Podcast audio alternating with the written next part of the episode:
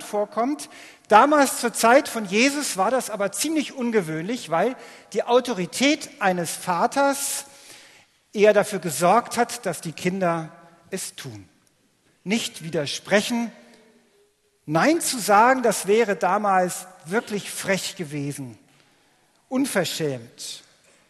Beide Söhne in der Geschichte verhalten sich also eigentlich unangemessen. Man kann erwarten, dass die Kinder das tun, was der Vater sagt. Jedenfalls damals war das für die Zuhörer von Jesus klar. Interessant ist, dass Jesus ja nicht von einem Sohn spricht oder einer Tochter, die Ja sagt und es auch tut. Das wäre der Normalfall. Aber Jesus will ja keinen Erziehungsratgeber schreiben.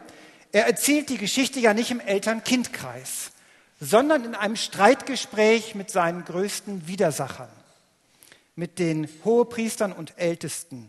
Das waren die Frommen, die im Tempel ein- und ausgegangen sind. Das war die Elite, die Vorbilder, das waren die, zu denen man aufgeschaut hat, von denen man sagte, die leben so, wie Gott es will. Und die hatten ihn wieder angegriffen, weil Jesus mit Zöllnern und Prostituierten zusammensitzt weil er den Eindruck vermittelt, dass Gott Interesse an diesen Leuten hat. Mit Leuten, die sich offensichtlich von Gott abgewandt hatten, die nicht nach Gottes Geboten lebten, die nicht den Willen Gottes tun und die nun glaubten, nur weil sie mit Jesus am Tisch sitzen, dass dann alles wieder in Ordnung kommt.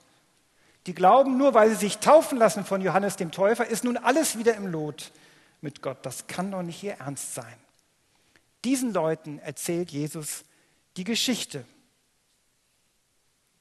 Und es ist klar, mit wem Jesus die hohen Priester und Ältesten identifiziert, mit dem zweiten Sohn, die sagen, ja, ich tu's, aber sie tun's nicht.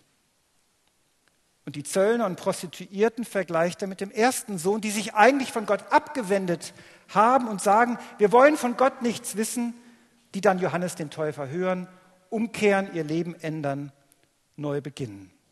Wir haben mit den Konfis darüber nachgedacht, was das denn mit uns heute zu tun hat. Und wir werden einige Stimmen dazu hören.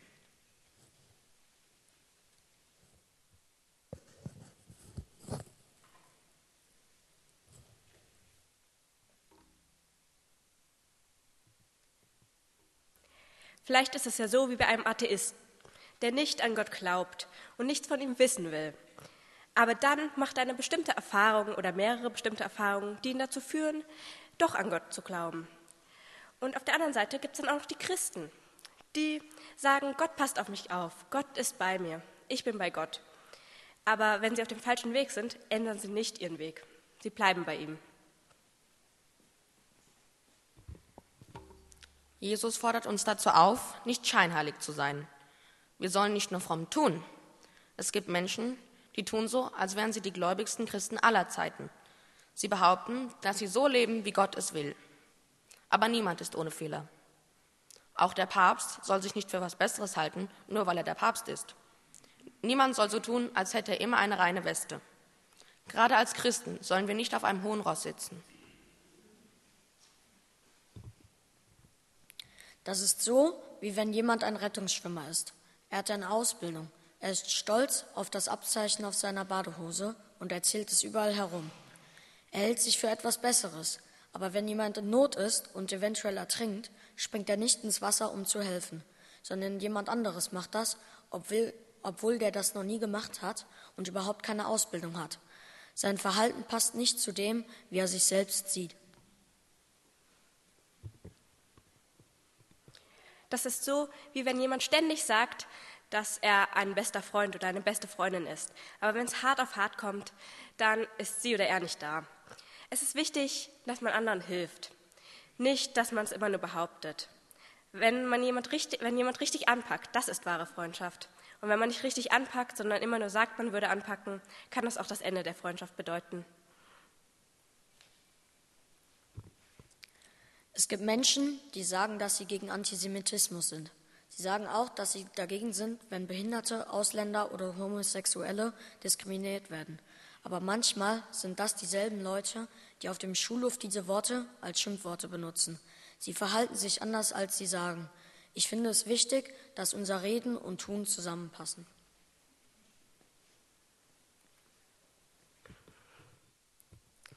Jesus will sagen, dass diejenigen, die regelmäßig im Gottesdienst sind und sehr kirchlich sind, nicht auf die anderen herabschauen sollten, die nur ab und zu in den Gottesdienst gehen, nur weil sie nicht wissen, was man da tut, wie man die Lieder singt oder auch sonst vieles nicht verstehen.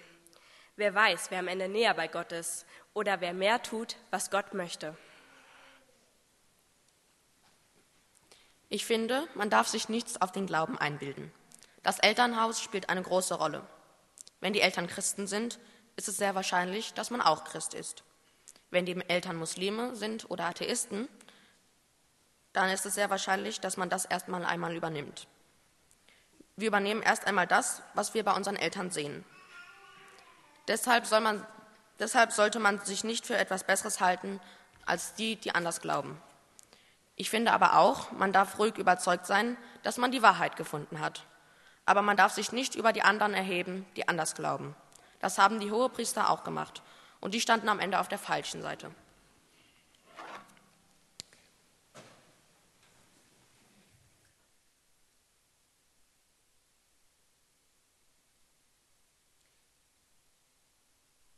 Ich kann reden, so viel ich will, aber am Ende kommt es doch darauf an, was ich tue, wie ich lebe. Und da kann es sein, dass ich, wie ihr gesagt habt, jeden Sonntag im Gottesdienst sitze, bei der Predigt immer wieder zustimmend nicke, dem Pfarrer ein gutes Gefühl dabei gebe, mit ganzer Stimme Gott lobe, den Eindruck habe und auch vermittle, zwischen Gott und mir ist alles in Ordnung, wir sind wirklich ganz dicke miteinander.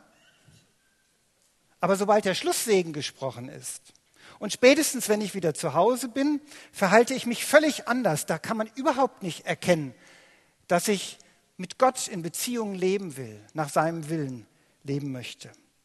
Eine fromme Fassade, die mit dem Rest nichts zu tun hat. Wie kommt es dazu, dass jemand seine Meinung ändert und umkehrt? Darüber haben wir auch gesprochen. Wie kommt es, dass der eine Sohn Nein sagt und am Ende es dann doch tut, obwohl er keine Lust hatte? Vielleicht hatte er Angst vor dem Vater. Vielleicht hat er es aus Pflichtgefühl gemacht. Vielleicht wollte er bei seinem Vater punkten, im Unterschied zum anderen. Vielleicht hat er sich aber auch darauf besonnen, dass die Beziehung zum Vater eigentlich eine ganz gute Beziehung ist, dass der Vater ihm schon oft geholfen hat, ihn unterstützt und begleitet hat, für ihn da gewesen ist und dass es jetzt einfach schön ist, auch ihm etwas davon zurückzugeben. Wie kommt es, dass jemand seine Meinung ändert und umkehrt? Bei Johannes dem Täufer war es damals so, dass er den Leuten richtig Angst gemacht hat. Er hat gesagt, das Gericht Gottes steht unmittelbar bevor. Die einzige Chance, dem zu entkommen, ist es, umzukehren, sich taufen zu lassen, neu anzufangen. Die Leute hatten Angst vor dem drohenden Gericht. Bei Jesus war das etwas anders, obwohl auch bei ihm die Leute umgekehrt sind, ihr Leben geändert haben. Aber nicht aus Angst so sehr, sondern es lag daran, dass sie bei Jesus etwas gespürt haben.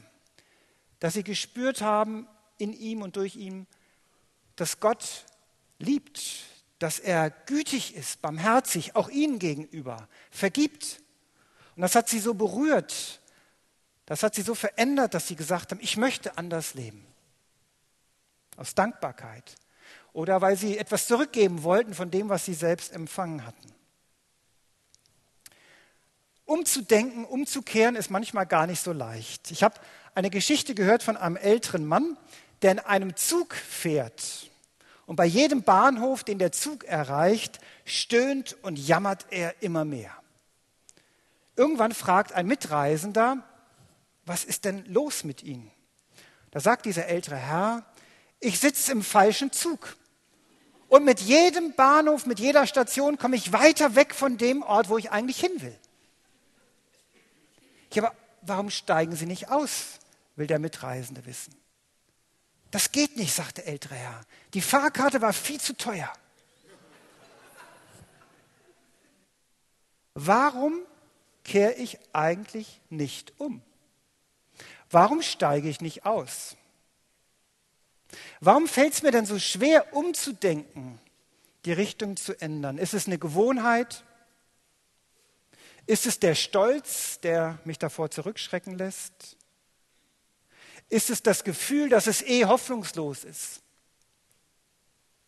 Weil man denkt, jetzt bin ich schon so lange diesen Weg gegangen, das wird sich nicht mehr retten lassen.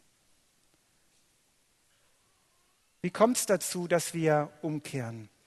Manchmal ist man ja sehr schnell dabei, eine Entscheidung zu treffen, in den Zug zu steigen. Und erst später kommt man dann zur Besinnung und man fragt sich denn, ist das so richtig gewesen? Ich lerne aus der Geschichte, habe keine Angst davor, auszusteigen. Habe keine Angst davor, die Richtung zu ändern. Hab keine Angst davor, zuzugeben, auf dem Holzweg zu sein. Das Problem ist ja nicht, auf dem falschen Weg zu sein, sondern wenn man es merkt, diesen nicht zu verlassen. Wo sind Sie auf einem Holzweg unterwegs und müssten diesen verlassen? Und wo hast du einmal Ja gesagt und jetzt geht es darum, das auch zu leben?